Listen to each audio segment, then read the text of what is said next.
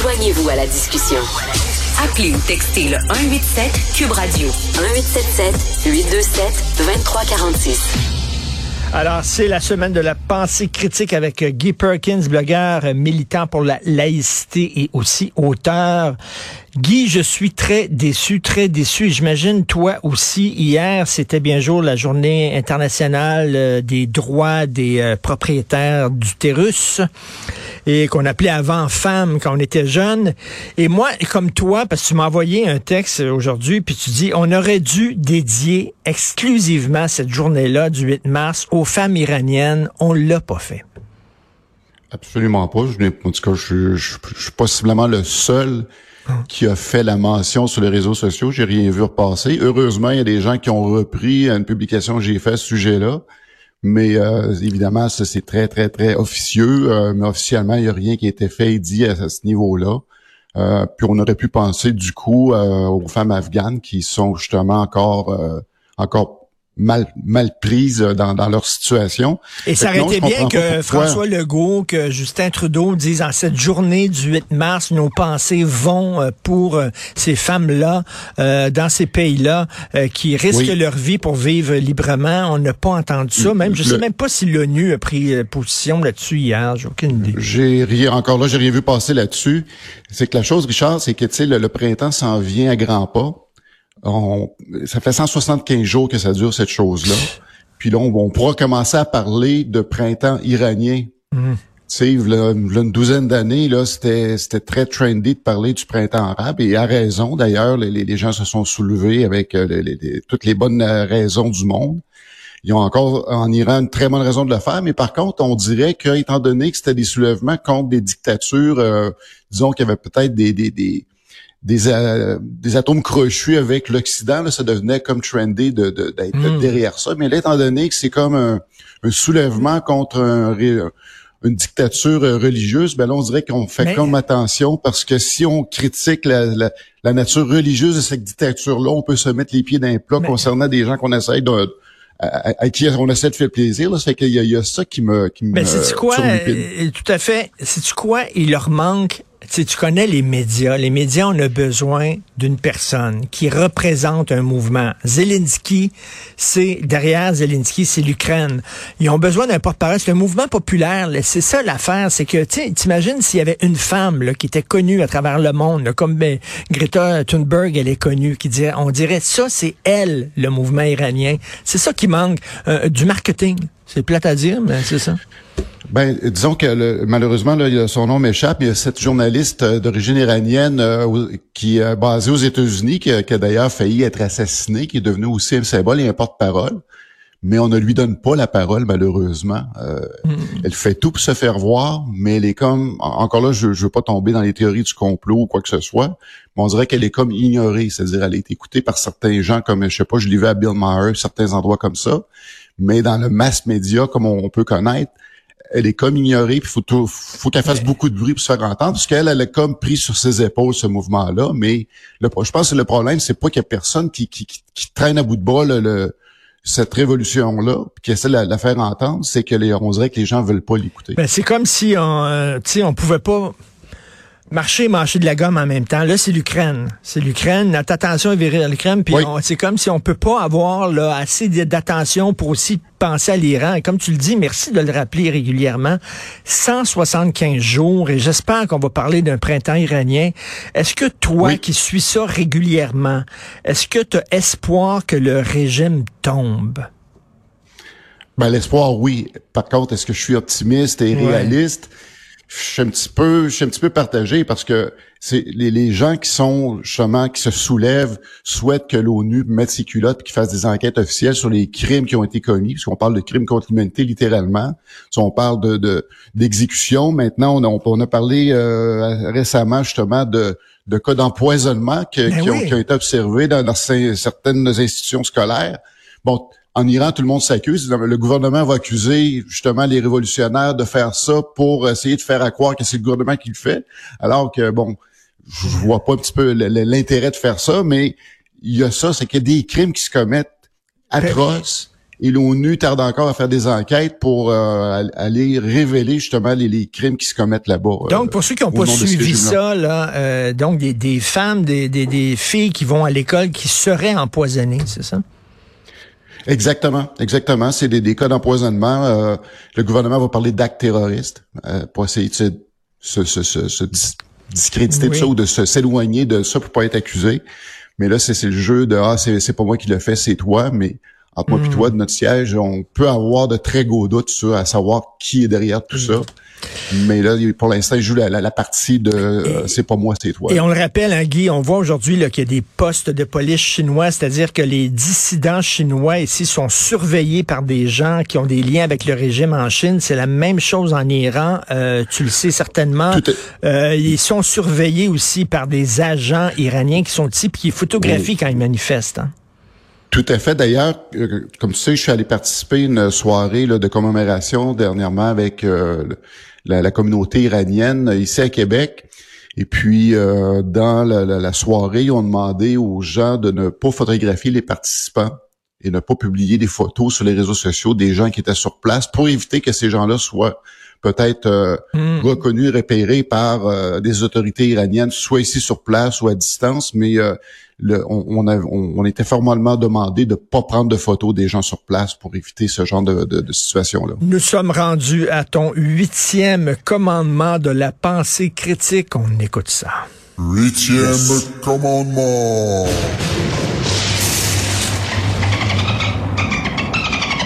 Reverse onus. Tu ne feras pas peser le fardeau de la preuve sur celui qui questionne ton affirmation. Le renversement du fardeau de la preuve, explique-nous ça.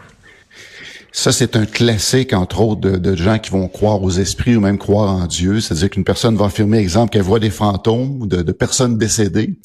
Puis si tu émets une certaine forme de doute ou de scepticisme, mais ben là, on va te renvoyer et dire, ben, prouve-moi que j'ai tort.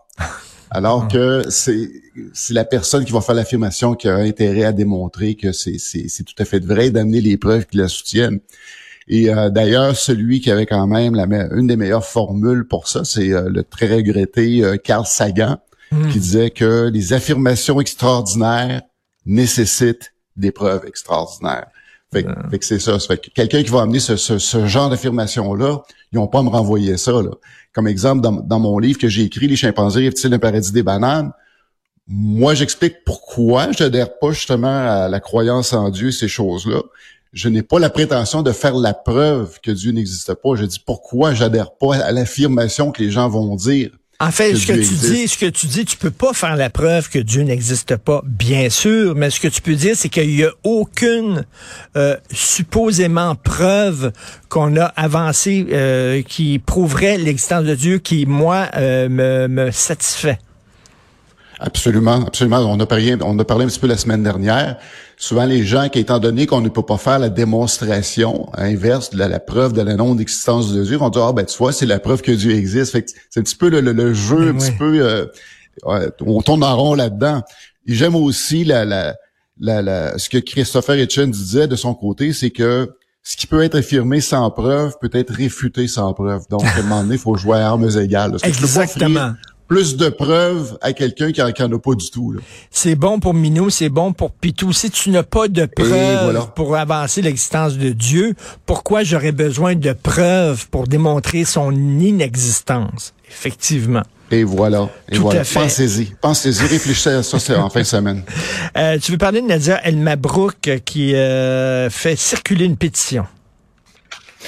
Oui, euh, c'est en lien avec euh, le, la création là, du, du, poste de représentant euh, religieux à la lutte contre l'islamophobie. Donc, elle a commencé à faire circuler une, pétition qui qui va circuler jusqu'au 2 mai et qui va être ensuite présentée en, Chambre des communes. Donc, la, la pétition demande carrément que le, ce poste-là soit aboli. Ça, c'est le fameux poste avec la... tenu par Amira El Gawabi, c'est ça, là, qu'il soit aboli euh, parce que, bon, euh, l'islamophobie, euh, on sait qu'on va brandir cette carte-là pour faire taire toute critique de l'islam. Ben c'est, c'est carrément le but. Euh, et puis ça, ça, va à l'encontre du, principe de neutralité, religieuse. Pourquoi cette ben communauté religieuse-là bénéficierait davantage que, euh, je sais pas, moi, les, les témoins de Jéhovah ont pas, ou euh, n'importe quel autre mouvement de, de, de, de, ce type-là? Fait que non, il y a quelque chose qui cloche là-dedans. Puis il y a déjà des lois euh, ça. qui sont qui existent, qui vont qui vont faire la job sur tout ce qui est de discours haineux. Exactement. Euh, on n'a pas besoin d'en rajouter une couche. Et écoute, euh, euh, comment reconnaître les fake news en quatre étapes faciles? Parce que c'est difficile de reconnaître ce qui est vrai, ce qui est faux. Toi, tu dis quatre, quatre étapes à suivre pour reconnaître facilement une fake news. Ouais, ben primo, c'est de vérifier la source. Ça, ça, ça, ça, commence bien. Puis, euh, effectivement, quand on regarde qui écrit un article, première chose qu'on doit s'interroger, est-ce que c'est une source fiable? Et il y a des outils pour le faire. Euh, il, y a un, il, y a un, site qui s'appelle euh, Media Bias Fact Check, mm-hmm. qui, je pense, qui couvre très large sur tous les, types de médias qui vont exister, puis qui vont être capables de donner un portrait, savoir ce que c'est quelque chose qui a des biais à gauche, à droite, au centre. Est-ce que c'est reconnu pour être euh, des, des, complotistes ou whatever. Fait que c'est un site quand même qui qui euh, qui est alimenté par un groupe de personnes euh, de tous les horizons qui vont avoir justement une méthode de, de pour évaluer justement la, pertinence de médias. Donc, il y a, il y a des outils comme celui-là qui existent pour valider justement la, la, la qualité d'une source. Ensuite, c'est de lire attentivement. Faut pas juste lire le titre, c'est d'aller lire le texte au complet, parce que des fois, le titre euh, peut, euh, peut nous, nous, euh, nous, jouer des tours. En hmm. lisant le texte, tu peux te rendre compte que finalement, ce que c'est un texte, un texte humoristique, tu, tu, te rends compte en bout de ligne que tu es dans un texte de, de, The Onion ou quelque chose du genre. C'est hmm. juste de s'assurer que tout le contenu va, va vraiment en lien avec euh, le, titre, euh, de, l'article. Et ensuite, là, j'aime pas prendre ce mot-là, mais c'est faire des recherches avant de partager. Faites des recherches. qui je, déteste cette expression-là aujourd'hui.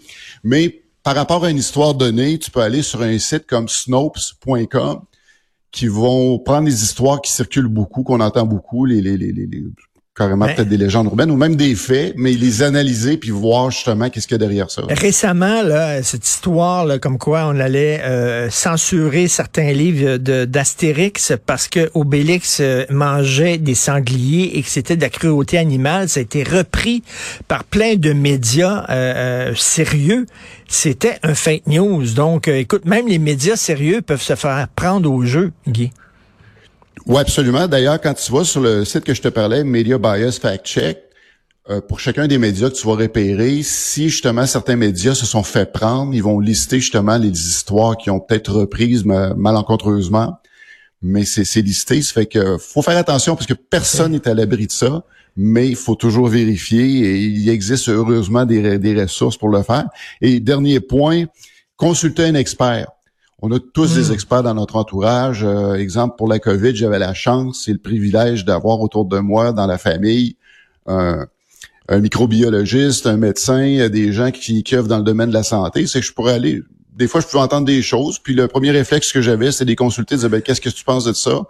Fait qu'à un moment donné, ça ajoute aussi à tout l'élément pour voir, OK, qu'est-ce que j'ai devant moi? Est-ce que c'est crédible?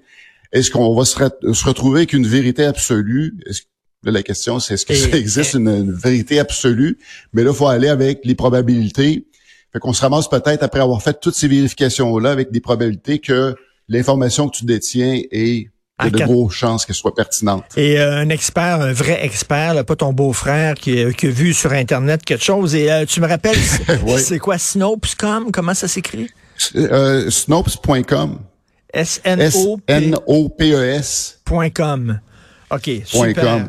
Et en, surplus, Richard, je pourrais peut-être rajouter que souvent, si vous faites des recherches sur le web, utilisez pas Google. Parce que Google, le problème, c'est qu'il y a des, il y a des algorithmes qui vont vous donner des résultats en fonction de vos recherches précédentes puis vos biais.